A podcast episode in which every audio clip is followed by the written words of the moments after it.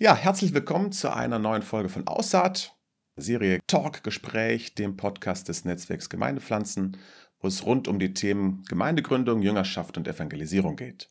Mein Name ist Jonathan Berschauer und ich freue mich, dass du heute wieder mit dabei bist. Vor wenigen Wochen durfte ich in Salzburg schon eine junge Frau kennenlernen im der Home Church oder Home Base in Salzburg und ich freue mich, dass sie heute bei mir im Podcast zu Besuch ist. Sie ist operative Leiterin der Home Church in Salzburg und mit ihr komme ich heute unter anderem über die Homebase und über die Home Church ins Gespräch, die sich ja in Salzburg befindet. Herzlich willkommen, Lisa Perwein. Vielen Dank, freue mich total, hier sein zu dürfen. Liebe Lisa, die Home Church ist ja irgendwie fest verbunden mit der Loretto-Gemeinschaft, die ja auch in Salzburg, wie ich dort erfahren durfte, sehr präsent ist. Was ist überhaupt die Loretto-Gemeinschaft, vielleicht für Leute, die die Gemeinschaft noch nicht kennen? Und was hat dein persönlicher Glaubensweg überhaupt mit Loretto zu tun? Hm? Genau, also zuerst mal, die Loretto-Gemeinschaft ist neue Bewegung innerhalb von der katholischen Kirche, wurde vor über 30 Jahren gegründet in Wien bzw. Salzburg von einem Salzburger, Georg Meyer-Mellenhoff sein Name und auch unter anderem groß geworden durch die Loretto-Gebetskreise und durch das Pfingstfest das wir seit über 20 Jahren veranstalten in Salzburg. Genau, und äh, mein Weg dort hinein hat auch über ein Pfingstfest geführt. Und zwar war das das Pfingsten 2004, war damals 16 Jahre alt und bin dorthin gefahren nach Salzburg. Also ich komme ursprünglich aus den Bergen Salzburgs, aus Annaberg im Lammertal, bin jetzt verheiratet in Altenmarkt, genau. Und bin halt dorthin gefahren nach Salzburg zu diesem Pfingstfest und war wirklich sehr begeistert, einfach auch junge Menschen kennenzulernen, junge, coole, gut aussehende Menschen kennenzulernen, die gläubig sind, die Gott kennen. Äh, mir damals sehr fasziniert einfach die Musik, dann verschiedene Inputs und auch so die Gemeinschaft unter den jungen Leuten. Und für mich persönlich war eben dieses Pfingsten 2004 lebensverändert, weil ich dort Jesus so zum ersten Mal lebendig begegnet bin. Und es war eigentlich relativ unspektakulär. Es war tatsächlich so, dass es während einer äh, Messe war, also während einer heiligen Messe, bin nach vorne gegangen zur heiligen Kommunion und plötzlich ähm, habe ich einfach unglaublich große Liebe gespürt. Ich habe so zu weinen begonnen und habe gemerkt, wow, da gibt es wirklich wem, der mich sehr, sehr liebt. Also ich habe einfach eine große Liebe gespürt und habe einmal eine Zeit lang nicht mehr aufhören können zu weinen. Und es war für mich so das das erste Mal, dass ich gespürt habe, wow, da gibt es einen lebendigen Gott. Ich bin christlich, bin katholisch erzogen worden, bin immer schon in die Kirche gegangen. Meine Mutter hat für uns extra immer so Kindergebetskreise veranstaltet und so weiter. Also Gott hat es immer in meinem Leben gegeben. Aber ab da war wirklich eine Beziehung und äh, was Lebendiges da. Genau. Ich glaube, neben Gott hast du, ich habe es nicht mehr ganz richtig in Erinnerung. Hast du nicht auch deinen Mann dort kennengelernt irgendwann, oder? richtig, richtig. Genau, also Pfingsten 2004 war in der Tat sehr speziell oder ähm, ein großes Geschenk äh, für mich, genau. Wir haben nicht nur Gott das erste Mal dort lebendig erfahren, sondern ich habe da auch meinen Mann kennengelernt. Genau, ich war damals 16, er 17. Ähm, wir haben uns da ähm, gesehen und haben dann auch realisiert, dass wir in die gleiche Schule gehen und auch noch das, ja. kennen und lieben gelernt. Und es ist wirklich, ähm, ja, es war mein erster Freund. Ich habe ihn dann fünf Jahre später geheiratet und wir sind nach wie vor sehr glücklich verheiratet. Genau. Du hast, glaube ich, damals ja zuerst auch noch, bin mir nicht mehr ganz sicher, ich glaube, nach der Schule so ein, eine Ausbildung gemacht, glaube ich oder äh, Studium. Wie ist sozusagen dein Weg? Ich glaube, der war ja dann doch nicht letztlich ganz gerade. Mhm. Wie, wie mhm. hat der letztlich irgendwie zur Home Church hingeführt? Mhm. Nein, der war gar nicht gerade und gar nicht geplant. Also das wäre mir so selber nie in den Sinn gekommen. Also ich habe eine berufsbildende Schule bei uns in Österreich gemacht. Ähm, die Handelsakademie ist eine, eine wirtschaftliche Ausbildung. Habe danach noch ein paar Monate in Italien gearbeitet, einfach auch um Fremd, Fremdsprache ein bisschen aufzubessern. Ich habe dann begonnen, äh, bei meinem Vater in der Firma zu arbeiten. Also wir haben ein Transportunternehmen, einen Holzhandel und so weiter und habe da hauptsächlich Buchhaltung, Fakturierung, Abrechnungen und so weiter gemacht. Muss ich aber ehrlich gestehen, vom ersten Tag an habe ich gemerkt, boah, das ist eigentlich nicht unbedingt meine Leidenschaft. Bei mir war es damals so, dass ich eben in diese Schule gegangen bin, weil ich eigentlich ganz gut war in Mathematik, mit Zahlen leicht getan habe, aber ich habe immer mehr gemerkt, das ist nicht meine wahre Stärke oder vor allem nicht meine Leidenschaft. Ich habe dann geheiratet, als ich 21 war und wollte eigentlich relativ bald Kinder. Also ich kann mich so zurückerinnern, so meine ganze Kindheit und Jugend war eigentlich nie ein großer Karrierewunsch bei mir da, sondern eigentlich wollte ich eigentlich immer eine große Familie, viele Kinder, Mutter sein. Das war so eigentlich mein, mein wahrer Wunsch, meine wahre Leidenschaft. Genau. Das hat dann aber leider nicht so geklappt, wie ich mir das vorgestellt habe. Also ich, genau mit 22 haben wir begonnen, quasi zu probieren, Kinder zu bekommen. Es hat eigentlich dann nie geklappt. Und wie das halt bei Kinderwunsch so ist, man, man hofft halt immer auf nächste Monat. Man kann ja nicht sagen, es klappt einfach nicht und man gibt auf, sondern man hofft immer und man hat ja jedes Monat wieder eine neue Chance. Und insofern ist es dazu gekommen, dass ich sechs Jahre im Unternehmen meines Vaters war, weil ich halt immer gewartet habe, bis ich ein Kind bekomme. Und irgendwann nach diesen sechs Jahren ähm, hat mein Mann mal gesagt, so es reicht, du bist wirklich unglücklich. Ich bin immer unglücklicher geworden, auch durch die große Traurigkeit vom Kinderwunsch. Würde sagen, sogar leicht depressiv geworden, ähm, sehr unzufrieden, jeden Tag von der Arbeit nach Hause gekommen. Und da hat mein Mann dann irgendwann gesagt, jetzt reicht's, du musst was anderes machen, du kannst nicht warten, bis du ein Kind bekommst. Und da habe ich das erste Mal so mit meinen, richtig mit so meinen Stärken und Schwächen und Leidenschaften und Sehnsüchten auseinandergesetzt und habe gemerkt, ich bin eigentlich ein total kreativer Mensch und ich würde gerne was Kreatives machen, nicht mehr acht Stunden hinter dem PC sitzen. Und mein Wunsch war dann eigentlich was in Richtung Einrichtungsberatung zu machen. Und ich habe dann relativ schnell eine Ausbildung bei uns in der Nähe gefunden, was ein Geschenk war, weil so eine Ausbildung gibt es in ganz Österreich nur einmal und die war 40 Kilometer von meinem Heimatort entfernt. Und ähm, genau, habe da Ausbildung gemacht als Einrichtungsberaterin, ähm, hat mir super viel Spaß gemacht, habe auch in diesem Job drei, vier Jahre dann gearbeitet, also wollte natürlich länger drinnen bleiben in den Job. Doch dann, zeitgleich, ist das Home in Salzburg entstanden. Und ich war da von Anfang an schon ein bisschen mit involviert, weil die Gründer und Leiter vom Home gute Freunde von mir waren und immer noch sind. Und genau, habe einfach mitbekommen, was da gebaut wird, was, was geplant ist, was die Vision ist und ähm, habe mich immer schon fasziniert. Ähm, habe dann ein bisschen mitgeholfen, auch in Kleinigkeiten, aber habe mir nie vorstellen können, dort wirklich vollzeitlich in den Dienst zu gehen. Also ich habe mich nie gesehen als Missionarin äh, oder eine, die da irgendwie vollzeitlich in den Dienst geht eines Tages ist aber der Patrick Knittelfeller, das ist der Gründer vom Home in Salzburg, zu mir gekommen und sagt, Lisa, möchtest du nicht in den Vollzeitdienst gehen und zu uns kommen? Und meine erste Antwort war nein, weil ich es mir tatsächlich nicht vorstellen habe können. Ich habe gesagt, ja, was soll ich da machen? Also ich nicht die Ausbildung, ich, ich, ich habe jetzt auch nicht die, die, die Vision dafür, was ich da genau machen soll, was soll ich machen? Er ist immer wieder zu mir gekommen. Ich glaube, er ist sicher drei, vier Mal zu mir gekommen. Und wie er so das vierte Mal, glaube ich, gekommen ist, ist es mir persönlich sehr schlecht gegangen.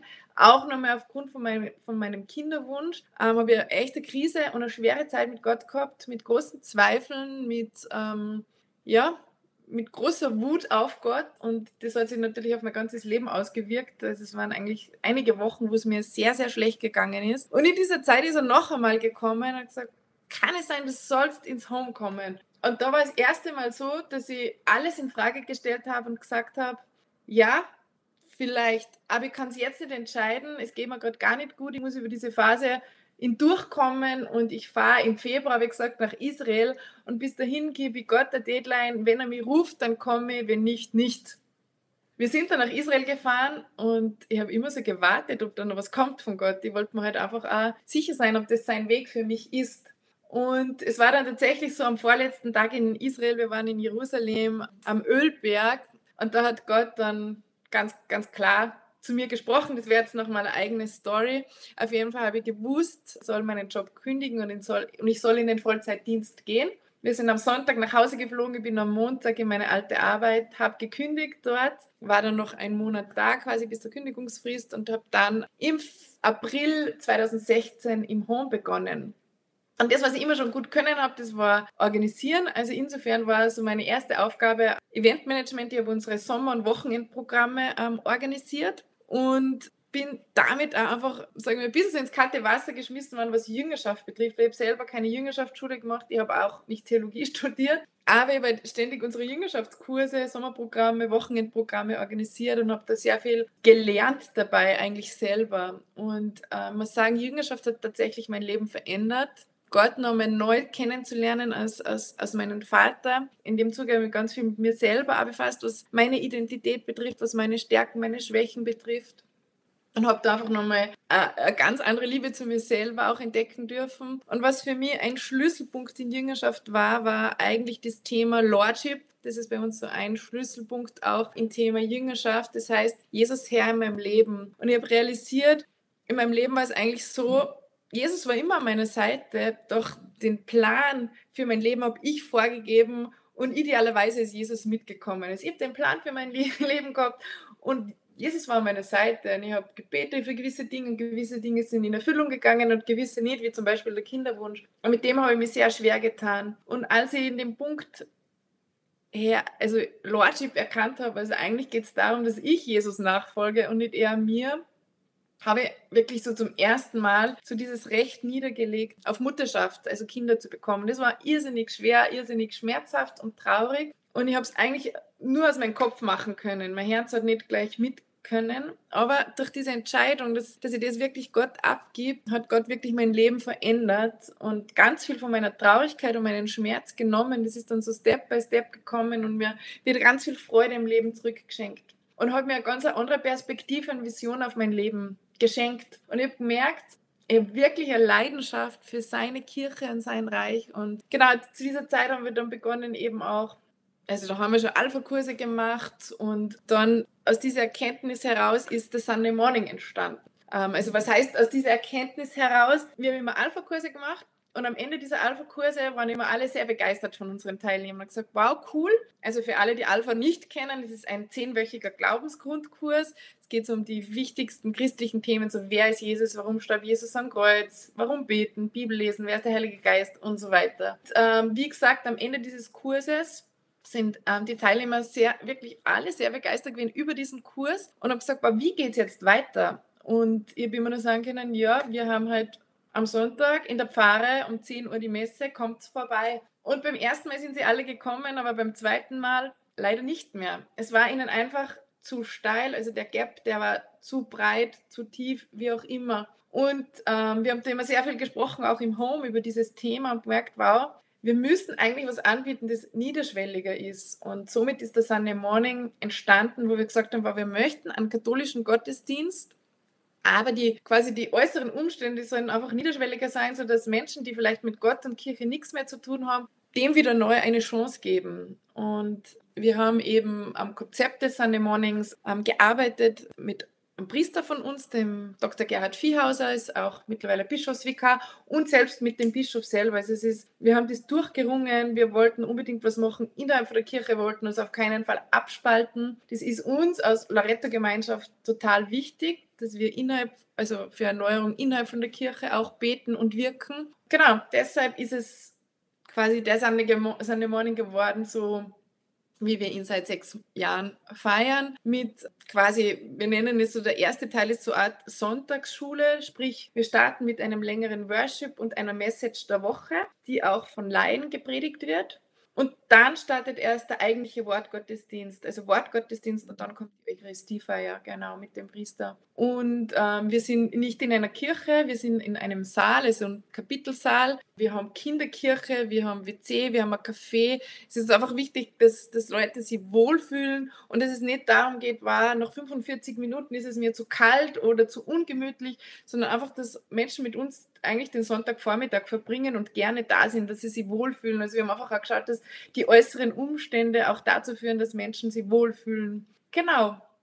Habt ihr da, ähm, also du warst ja, glaube ich, auch in London, unter anderem auch bei der mhm. Alpha Leadership Konferenz. Habt ihr da euch auch Inspiration geholt für diese Rahmenbedingungen? Genau, also das war eine der Hauptinspirationen. Wir sind immer wieder ähm, zur Alpha Leadership Konferenz nach London geflogen, haben somit die HDB Church kennengelernt. Das ist die Holy Trinity Brompton Church vom Nicky Gamble. Dieser ist der Gründer eben von den Alpha-Kursen und haben entdeckt, wow, wie die das machen, ist einzigartig. Also das habe ich so noch nie erlebt. Also innerhalb der anglikanischen Kirche haben die vom Bischof damals in London Kirchen anvertraut bekommen, die eigentlich quasi ausgestorben sind. Was heißt ausgestorben? Dort sind maximal noch vielleicht 10, 20, 30 Leute am Sonntag. Ähm, die durften die Kirchen ein bisschen umbauen. Das heißt, es ist überall Kinderräume reingebaut worden, Cafés, Heizung und so weiter und so fort. Und haben diese Kirchen übernommen und innerhalb kürzester Zeit sind diese Kirchen gewachsen, teilweise bis zu 1000 Leute oder teilweise bis zu 5000 Leute, weil sie in mehreren Gottesdiensten verteilt sind. Und sie haben dann begonnen zu sagen, okay, unsere besten 10, 15, 20 Leute, die schicken wir in die nächste ausgestorbene Kirche und die machen da einen neuen Church Plant, also quasi eine neue Kirchengründung. Und dort haben die das wieder aufgebaut. Und wir haben einmal mal so einen Church Plant Trip nach London gemacht, haben uns verschiedene solche Church Plants angeschaut. Und mir war es immer faszinierend, dass das dass das wirklich funktioniert. Und wir haben gesagt, na, wenn das in der anglikanischen Kirche funktioniert, muss es doch auch irgendwie bei uns in der katholischen Kirche funktionieren. Wir haben schon gemerkt, es ist ein bisschen schwieriger bei uns in der katholischen Kirche, weil die in der anglikanischen Kirche quasi im Gottesdienst einen Unterschied machen zwischen einem Low Service und einem High Service. High Service ist quasi klassisch mit, sie nennen es Smells and Bells und Eucharistiefeier. Und der Low Service ist quasi mit viel Worship, modernen Worship, eine längere Predigt und dann einfach eine Ministry-Zeit. Und wir würden sagen, bei uns ist das eigentlich genau der Ablauf von einem normalen Loretto-Gebetskreis, aber es ist halt kein Gottesdienst. Und das dadurch natürlich einfacher Menschen dazukommen, ist, ist irgendwie klar. Und deshalb ist uns die Idee entstanden, okay, wie können wir auch einen katholischen Gottesdienst einfach mal den Einstieg ein bisschen niederschwelliger machen. Und genau so ist es entstanden bei Sunday Morning habe ich den Eindruck, da, da merkt man so dieses Low- und High-Service so ein bisschen. Ne? Also du hast schon gerade davon gesprochen, am Anfang, ich sag mal so eine Sonntagsschule, Lobpreis, Input, Speech, irgendwas in die Richtung und danach dann Wortgottesdienst und äh, Eucharistiefeier. Vor ein paar Wochen habe ich es noch im Kapitelsaal kennengelernt. Das hat sich ja, glaube ich, aber trotzdem entwickelt. Also das, diese Form war ja nicht von Anfang an. Wie sah die denn früher aus? Also gab es da auch örtliche Veränderungen? Ja, genau. Also wir haben gestartet bei uns im Gebetsraum in der Homebase. Ähm, wir haben dann Gebetsraum, wo viel auch gebetet und Lobpreis gemacht wird und wir haben dort gestartet. Und die ursprüngliche Idee war, dass wir uns splitten. Sprich, wir haben gemerkt, okay, es gibt viele Menschen, die mit Eucharistie nichts anfangen können, die gar nicht wissen, was da passiert und auch gar nicht dran glauben. Und wir haben dann gesagt, okay, lass uns eine Zweiraumlösung machen. Sprich, wir haben die Sonntagsschule, wir haben den Wortgottesdienst gemeinsam und wenn die Eucharistiefeier startet, gehen diejenigen, die mit Eucharistie was anfangen können, denen Eucharistie wichtig ist, die gehen mit dem Priester rauf bei uns in die Kapelle, also wir haben eine Kapelle im Haus, die feiern dort Eucharistie und alle anderen bleiben im Gebetsraum und haben eine Ministry-Zeit. Das heißt einfach eine vertiefende Gebetszeit zum Thema vom Sonntag. Und das ist eigentlich sehr, sehr gut angekommen. Es waren dann tatsächlich schon, sage ich mal so, zwei Drittel, die zur Eucharistiefeier gegangen sind, aber auch dieses eine Drittel, das eben nicht zur Eucharistiefeier gegangen ist, waren auch immer wieder frei oder sind immer wieder Freikristen dabei bei uns und eben auch Menschen, die, die sich schwer tun mit solchen Dingen. Und wir haben das eigentlich ja, zwei, drei Jahre lang so gemacht, bis wir eben, wir mussten dann das erste Mal Location wechseln, weil es zu klein worden ist, sind dann rüber nach St. Blasius, dort ist quasi das Zentrum auch von Loretto, haben wir den Gottesdienst oben gehabt im gotischen Saal, wo auch der Loretto-Gebetskreis stattfindet und die Heilige Messe unten in der Kirche. Und als dann Corona gekommen ist, sind wir rüber in den Kapitelsaal und wir haben gemerkt, wow, da ist technisch und räumlich eigentlich alles, was wir brauchen. Nur das, was wir nicht haben, ist eine Kirche oder Kapelle, wo wir quasi uns splitten können. Und somit haben wir einen Prozess begonnen und zu beten und zu schauen, was könnte da die Lösung sein. Wir sind wieder im Board zusammengesessen, auch wieder mit unserem Priester und plötzlich war so die, die Idee, war, lasst uns die Eucharistiefeier und das, die Ministerialzeit zusammenlegen. Also machen wir eine Einraumlösung. Und wir haben dann echt sehr gerungen, ob wir das machen sollen oder nicht, aber haben im Gebet gemerkt, das sollen wir machen. Und vielleicht auch mit dem Risiko, dass wir ein paar wieder verlieren. Wobei wir haben kaum jemanden verloren und ich muss sagen, es funktioniert wirklich gut auch. Also wir versuchen das Ganze auch sehr gut zu erklären. Während des ganzen Sunday Mornings gibt es Moderation, die auch immer wieder die einzelnen Parts erklärt. Also wir wollen wirklich die Leute mit hineinnehmen. Und wir haben dann letztes Jahr ein Midweek-Programm gestartet, ein Eucharistie-Kurs. Es war also ein dreiteiliger Kurs, einfach um Menschen die mit dem nicht, nicht viel anfangen können, da mit hineinzunehmen. Wir sagen immer, Eucharistie ist einerseits ein einfaches und gleichzeitig ein sehr komplexes Geschehen. Und wir glauben, je besser wir die Leute mitnehmen, desto besser können sie dieses Geheimnis auch entdecken und auch wirklich so als Quelle einen Höhepunkt für ihr Leben entdecken und schätzen. Deswegen versuchen wir die Leute da mitzunehmen und hinzuführen. So ist es entstanden, dass das jetzt alles eins ist quasi. Es gibt ja, glaube ich, auch neben dem Kapitelssaal, also eurer so neuen Location, wo, wo der Sunday Morning ist, die Dombücherei. Nee, wie nennt sich das nochmal? Also die. Genau, ja. Genau, mhm. ähm, wie, wie ist die dazu gekommen? Ja, die Dombuchhandlung hat eigentlich, also gibt es in Salzburg schon viele, viele, viele Jahre und gehört eigentlich eben zur Erzdiözese. Und natürlich in Zeiten wie diesen ähm, haben es Buchhandlungen immer schwieriger oder immer schwerer, sprich in Zeiten von Amazon und so weiter. Und wurde geschlossen, kann man sagen. Also sie wurde geschlossen und der Bischof ist zu uns gekommen und hat gesagt, wollt ihr nicht draus was machen? Wir haben es als Herausforderung gesehen und auch als Riesenchance und haben somit die Dombuchhandlung übernommen, haben sie umgebaut und sehen sie auch als Teil von unserer Kirche es ist natürlich eine Buchhandlung, aber wir machen auch viele Veranstaltungen dort drinnen. Also wir haben jetzt wieder so Bibelabende, die in der Dombuchhandlung stattfinden. Es ist auch ein Lernort für unsere Studenten. Also in Salzburg gibt es ganz neu seit letztem Jahr den 4C Bachelor. Das ist äh, ein Bachelorstudium für Christian Culture, Communication und Change Management. Und diese Studenten kommen dort auch bei uns in die Dombuchhandlung, um zu lernen, um also da ist eine wirkliche Community dort. Ähm, wir haben ein Café integriert, dass es eigentlich auch ein Ort der Begegnung ist und möchten da jetzt zukünftig auch Gesprächszeiten und Gebetszeiten anbieten. Also einfach, es ist nicht nur eine Dombuchhandlung, sondern es gehört eigentlich zur Kirche dazu und soll ein Ort der Begegnung auch sein oder auch ein Ort, wo man mal Kontakt aufnehmen kann. Mhm. So ein eben niederschwelliger Anknüpfungspunkt, genau. um da auch irgendwie reinzukommen. Ganz genau. Mhm. Jetzt haben wir schon ganz viele Orte gehört, St. Blasius, Home Base, Home Church. Wie hängt das denn alles zusammen? Gibt es da irgendwie eine, sag mal, eine stadtweite Organisationsstruktur? Wo ist da dein Ort? Mhm.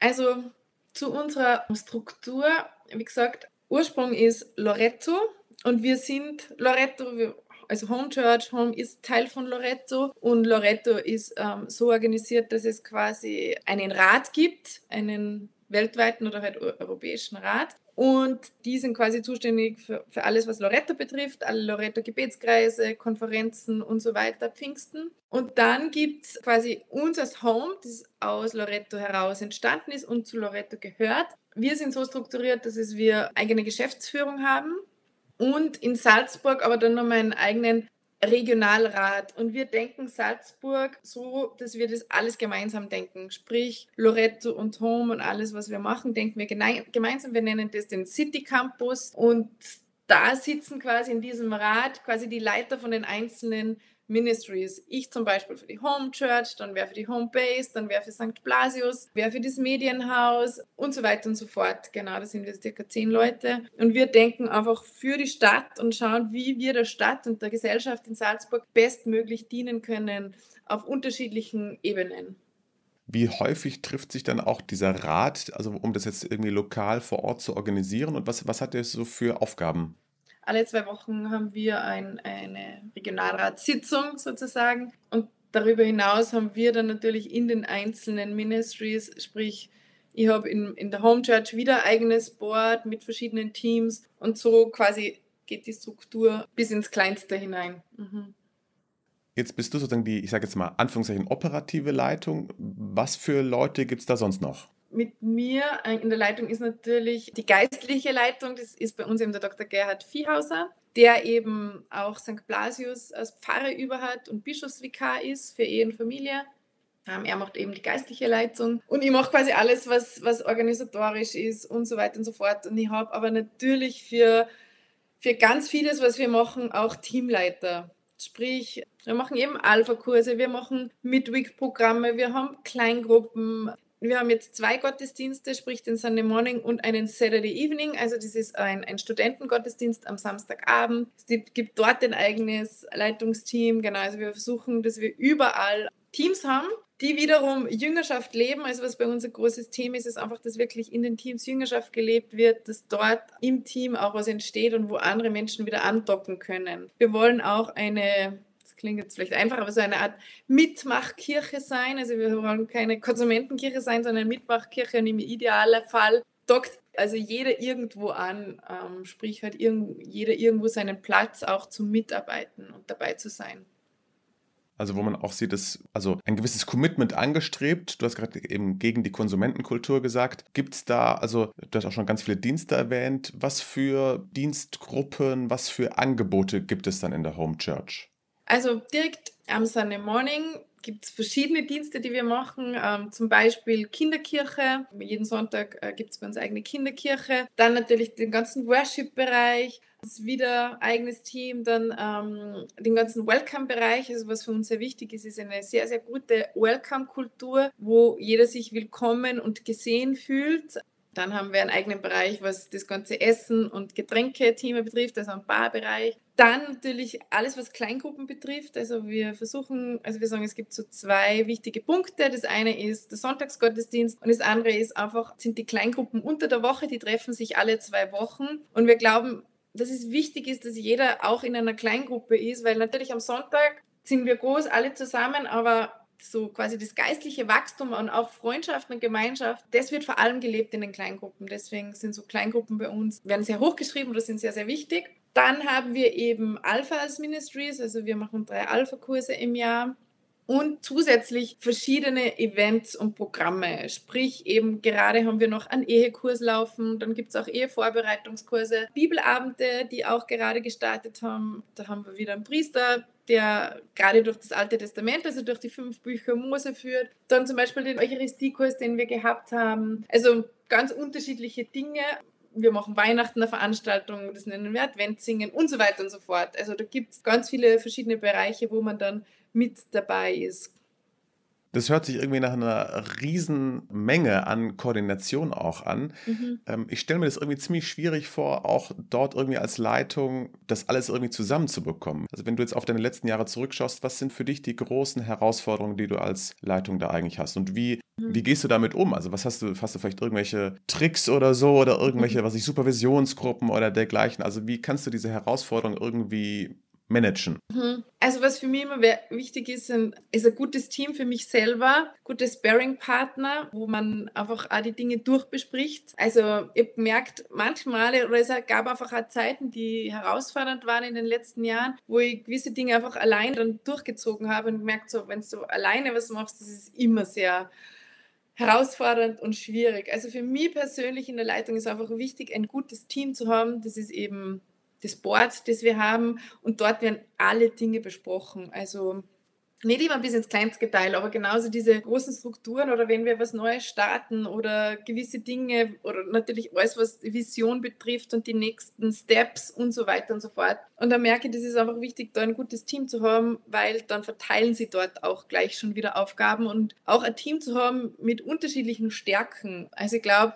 halt sehr viel auch auf den fünffältigen Dienst und ich merke, also früher war ich auch sehr kritisch gegenüber muss jetzt ehrlicherweise gestehen, gegenüber Priestern oder Pfarrern bei uns unbedingt war, der kriegt ja gar nicht auf die Reihe, aber wenn du mal selbst in den Schuhen stehst, merkst du, du kannst gar nicht alles machen. Du kannst nicht gleichzeitig Apostel, Hirte, Evangelist, Lehrer und Prophet sein. Und du kannst auch nicht für jeden Einzelnen immer da sein und verfügbar sein, weil natürlich jeder von uns ist auch nur begrenzt mit seinen Ressourcen und Kapazitäten. Und das ähm, habe ich wirklich lernen dürfen. Wir sind dann auch immer mehr gewachsen und gemerkt, war ich ich kann nicht jedem gerecht werden. Das war für mich eines der schwierigsten Dinge, weil ich schon ein harmoniebedürftiger Mensch bin und einfach gern hätte, es jedem recht zu machen und dann einfach auch ähm, das nicht zu schaffen und dann in, in, in Kritik zu geraten und das anzunehmen und ehrlich zu mir zu sein und auch ehrlich zu meinen Grenzen zu stehen. Das hat mir sehr, sehr viel gekostet, war aber sehr wichtiger Lernprozess und deswegen glaube ich, dass es einfach unglaublich wichtig ist, ein gutes Team zu haben, das verschiedene Bereiche abdecken kann. Einer allein kann es nicht. Also davon bin ich überzeugt und ich glaube, dass wir auch dafür so geschaffen wurden, dass wir zusammenhalten, dass wir zusammenarbeiten, eben als ein Leib. Und ich glaube eben, dass Gott überhaupt nicht will, dass einer allein irgendwas durchzieht und das irgendwie macht. Und das, glaube ich, wird auch nicht fruchtbar sein. Da wird man früher oder später wahrscheinlich scheitern, würde ich sagen. Oder wäre es bei mir auf jeden Fall so. Also du hast jetzt schon gesagt, Team ist ganz wichtig, auch mit unterschiedlichen Stärken. Hast du für dich so auch irgendwie Orte, wo du irgendwie auch äh, so diese, auch die Wunden, die da manchmal auch bei so einer Leitung eben entstehen, also wo man die irgendwie thematisieren kann, bearbeiten kann? Mhm, genau, also ich habe für mich mehrere Orte eigentlich. Also ich habe eine Mentorin, mit der ich mich einmal im Monat triff und gewisse Dinge besprich. Ich habe eine Kleingruppe, wo ich auch immer wieder gewisse Dinge abladen kann und einfach einmal äh, für mich beten lassen kann. Und ich habe einen Ort, das ist ein ja, ein Ort, ein Kreis von Frauen, würde ich sagen. Wir treffen uns auch alle zwei Wochen. Und da geht es um sehr viel innere Heilungsarbeit. Und das ist für mich natürlich sehr hilfreich und da bin ich sehr dankbar. Also da komme ich mit privaten Dingen als auch beruflichen Dingen und da geht es einfach wirklich um sehr viel Heilungsarbeit und das war für mich oder ist für mich nach wie vor ganz ein wichtiger Ort. Einfach, also ich glaube, es ist total wichtig, sich selber zu reflektieren. Ich glaube, es ist total wichtig, einfach auch zu schauen, okay, was spielt sie in mir ab? Was sind Dinge, die mich überfordern? Was sind Dinge, die mir gut tun? Einfach das wirklich auch immer alles an die Oberfläche zu holen. Also davon bin ich sehr überzeugt, dass das extrem wichtig ist, das zu tun, sich selber zu reflektieren. Alles, was irgendwie ans Licht, an die Oberfläche geholt wird, da kann man was dagegen tun. Alles, was man unterdrückt und im Unterbewusstsein ist, da kann man halt nichts dagegen tun. Und das reagiert dann irgendwie in verschiedenen Situationen. Und wenn ich aber das an die Oberfläche hole, ins Licht hole, kann auch der Heilung passieren und man kann ähm, sich dagegen entscheiden, mal was anderes zu machen, man kann sich Hilfe holen und so weiter. Und ich glaube, dass das ganz, ganz wichtig ist, vor allem wenn man, also für jeden, aber vor allem auch, wenn man in einer Leitungsposition ist dass man einfach wirklich an sich selber arbeitet. Also wir, ich habe lange Zeit eben bei uns die Sommerprogramme organisiert und veranstaltet und unter anderem auch die Leiterschulung. Und die Leiterschulung, da waren immer drei wichtige Schritte. Das heißt, know yourself, lead yourself und lead others der erste und wichtigste Punkt und für den wir am meisten Zeit verwendet haben in dieser Leiterschulung war immer der Punkt Know Yourself. Lerne dich selber kennen. Weiß, was dich triggert. Weiß, wie du zu gewissen Situationen reagierst und warum du so reagierst. Wenn du da eine gute Beziehung zu dir selber hast, wenn du dich selber gut kennst, dann kommt das andere fast also automatisch, aber dann lernst du dir selber zu leiten und wenn du dich selber gut leiten kannst, dann kannst du auch andere gut leiten. Und ich glaube, das ist ein wichtiger Schritt für alle, die in, in einer Verantwortung stehen oder äh, in einer Leitungsposition sind. Jetzt hast du da schon ein paar kleine Tipps äh, rein verpackt, mhm. was du vielleicht auch äh, ja, Leuten in Leitungspositionen empfehlen würdest. Gibt es da vielleicht sonst noch, also auch wenn du zurückblickst, sag mal so Lesson learned, wo du sagst, ah, guck mal, also wenn ich das vorher gewusst hätte, das wäre doch toll gewesen oder sagst, ah, wenn ich das Buch mal, äh, genau, das, das kann ich weiterempfehlen, diese Veranstaltung. Gibt es da so Tipps, die du ja, jungen Leitern mit auf den Weg geben würdest? Mhm. Also was für mich wichtig ist, ist nach wie vor, dass ich ähm, Vorbilder habe und Vorbilder in unterschiedlichen Themenbereichen. Wir haben einfach Vorbilder auch gesucht, sprich die Kirchen leiten, ob das jetzt im katholischen auch, als auch im freikirchlichen Kontext ist. Ich glaube, wir können unglaublich viel von Freikirchen lernen und wir lernen auch immer wieder sehr viel von Freikirchen und haben einfach einige Pastoren auch gesucht, wo ich Bücher lese, Podcasts anhöre, schaue, wie sie das machen und habe dafür einfach sehr viel lernen dürfen. Das ist auf jeden Fall für mich was Wichtiges und kann, kann sagen, welche Kirche das auch unter anderem, also zwei Kirchen, die sehr wichtig für mich sind, ist einmal die HDB Church in London und das andere ist das ICF, was ich einfach auch sehr beeindruckend finde. Wie sie das machen, wie sie Leadership leben, wie sie das aufbauen, kann man sehr, sehr viel lernen, genau. Und ansonsten, also ich glaube, dass eine Sache, die wir von Jesus auch lernen dürfen, ist das wirklich auch das Learning by Doing. Sprich, so, also ich finde, Jesus hat seine Jünger angewiesen, indem das ihnen, ihnen gezeigt hat, wie er es macht. Er hat Kranke geheilt, er hat Dämonen ausgetrieben, er hat Gespräche geführt und hat immer seine Jünger dabei gehabt. Und ich glaube, das ist eins der wichtigsten Dinge und ich glaube auch eins der besten Dinge, wie wir lernen. Und dazu gehört, finde ich, eine gute Fehlerkultur. Sprich, ähm, dass man dass man richtig mit Fehlern umgeht und dass Fehler passieren dürfen und dass man einfach Fehler auch als Chance sieht, daraus lernen zu dürfen. Und ich muss sagen, mein Leiter, das ist der Patrick Knittelfeller, der macht das wirklich extrem gut. Und somit hat er mich oft ins kalte Wasser geschmissen. Er hat mir oft gezeigt, wie es geht. Ich habe es wahrscheinlich oft falsch gemacht. Ich habe es immer wieder probieren dürfen und habe somit sehr, sehr viel lernen dürfen. Also gerade dieses Prinzip Learning by Doing, glaube ich, ist ein wichtiges Prinzip und auch so, wie es ich wieder anderen weitergeben möchte, dass ich wirklich auch jungen Leitern echt was zutraue und sie manchmal auch ins kalte Wasser schmeiße, weil ich weiß, dabei lernt man sehr viel. Ich glaube, es ist wichtig, sie gut zu begleiten, auch für gewisse Zeit, aber sie dann auch fliegen zu lassen. Ja, vielen Dank, liebe Lisa, für diese tollen Tipps. Eben Learning by Doing, Vorbilder und Fehlerkultur. Finde ich, rahmt das noch ganz gut. Ich glaube, weil wir eben alle das Patentrezept nicht haben, bleibt uns manchmal fast nichts anderes übrig. Herzlichen Dank für heute, hat mich sehr gefreut. Sehr, sehr gerne, mich auch. Ähm, wünsche dir noch einen wunderschönen Tag. Dankeschön. Liebe Zuhörer, schön, dass ihr, schön, dass du heute mit dabei gewesen bist. Danke fürs Zuhören. Ich freue mich aufs nächste Mal. Falls du bis dahin irgendwelche ja, Feedback hast, Fragen, Empfehlungen, Wünsche, schreib uns gerne an podcast.gemeinde-pflanzen.net. Schau auch gerne auf unsere Internetseite vorbei. Dort gibt es dann noch alle möglichen Infos, ja, Inhalte, die wir heute auch ein bisschen noch besprochen haben in den Show Notes. Wenn es dir gefallen hat, empfehle uns gerne weiter. Für heute alles Gute, sei gesegnet.